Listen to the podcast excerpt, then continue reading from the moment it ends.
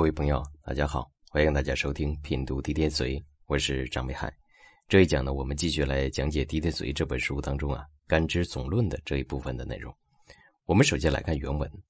始其所始，终其所终，富贵福寿，永乎无穷。”这句话当中的“始”指的是年柱啊，我们说以年柱为始；“终”呢是以时柱为终。如果大家了解四柱当中对于限运的论法，那么大家就应该清楚，年柱呢一般啊代表一岁到十六岁，月柱呢代表十七岁到三十二岁，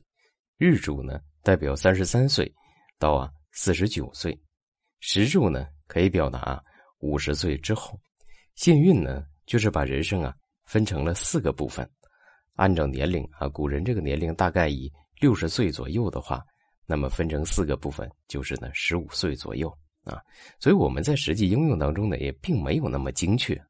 但是呢，我们要了解这样一个概念啊，这句原文当中所讲的始和终这个概念呢，我们就可以从谢运这个角度来进行理解它。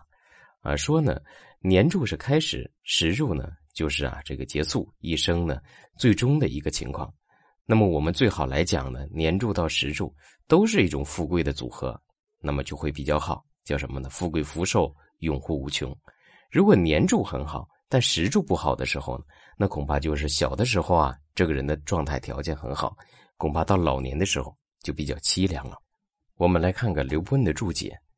年月为始啊，就是年柱、月柱呢，代表的是开始；日时不反背之，日地为终。日柱啊和时柱呢，也对四柱来讲，并不会出现反背的情况。那也可以理解成呢。如果年柱、月柱为用神，恰恰呢在时柱上为忌神的话，那么这个富贵能不能一生到老呢？就不能，因为时柱代表的是晚年，呃，只能说呢早年富贵，到晚年就比较凄凉了。如果说呢年柱、月柱是用神啊，比较得力，这种情况呢，我们也可以说成啊不反背啊，不反背的时候，就代表呢年柱、月柱所处的这个早年的年龄段，这个人条件是比较优越的。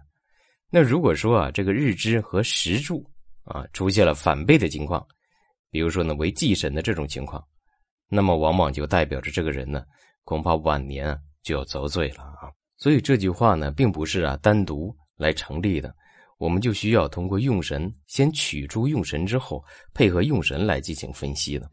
我们继续来看啊，年月不妒忌之，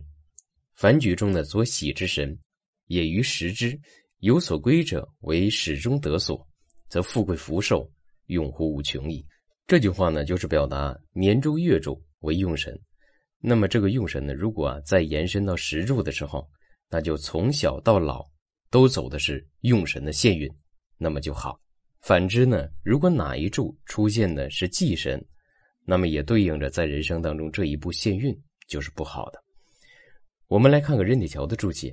始终之理。要干支流通，四柱呢生化不息之谓也。所以呢，这里面有个前提啊，任铁桥提出了，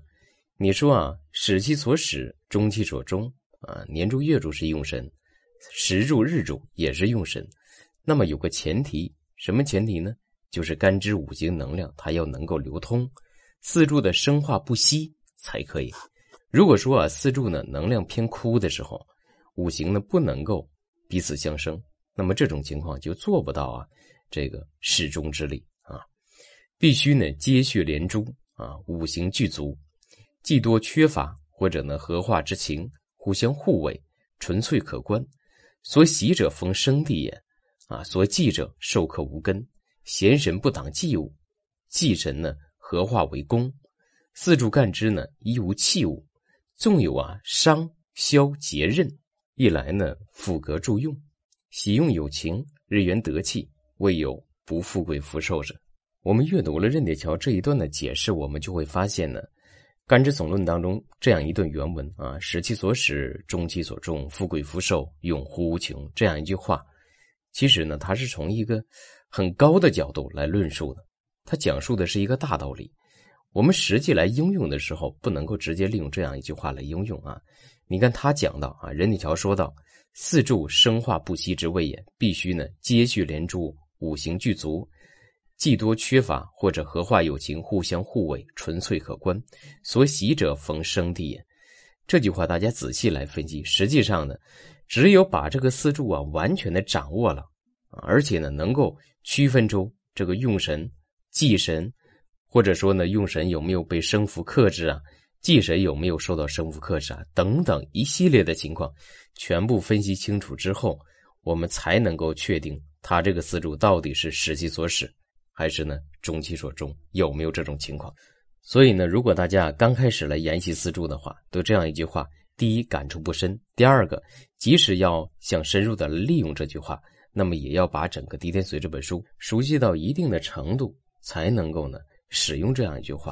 所以呢，我个人觉得啊，这句话呢写在了《干支总论》这样一部分当中，并不是说呢非要教给大家一种什么样的方法，而是说呢把这样一个理论事先呢提出来，先讲给大家。大家在后面啊不断研习，研习清楚了之后，知道了生克之化的道理啊，了解了用神如何来取，了解了四柱五行能量如何来分析之后，再返回来来理解这句话的话，对我们分析论断四柱就会有非常大的作用。好，这一讲的内容就为大家分享到这里，感谢大家的收听，欢迎大家持续关注，谢谢大家。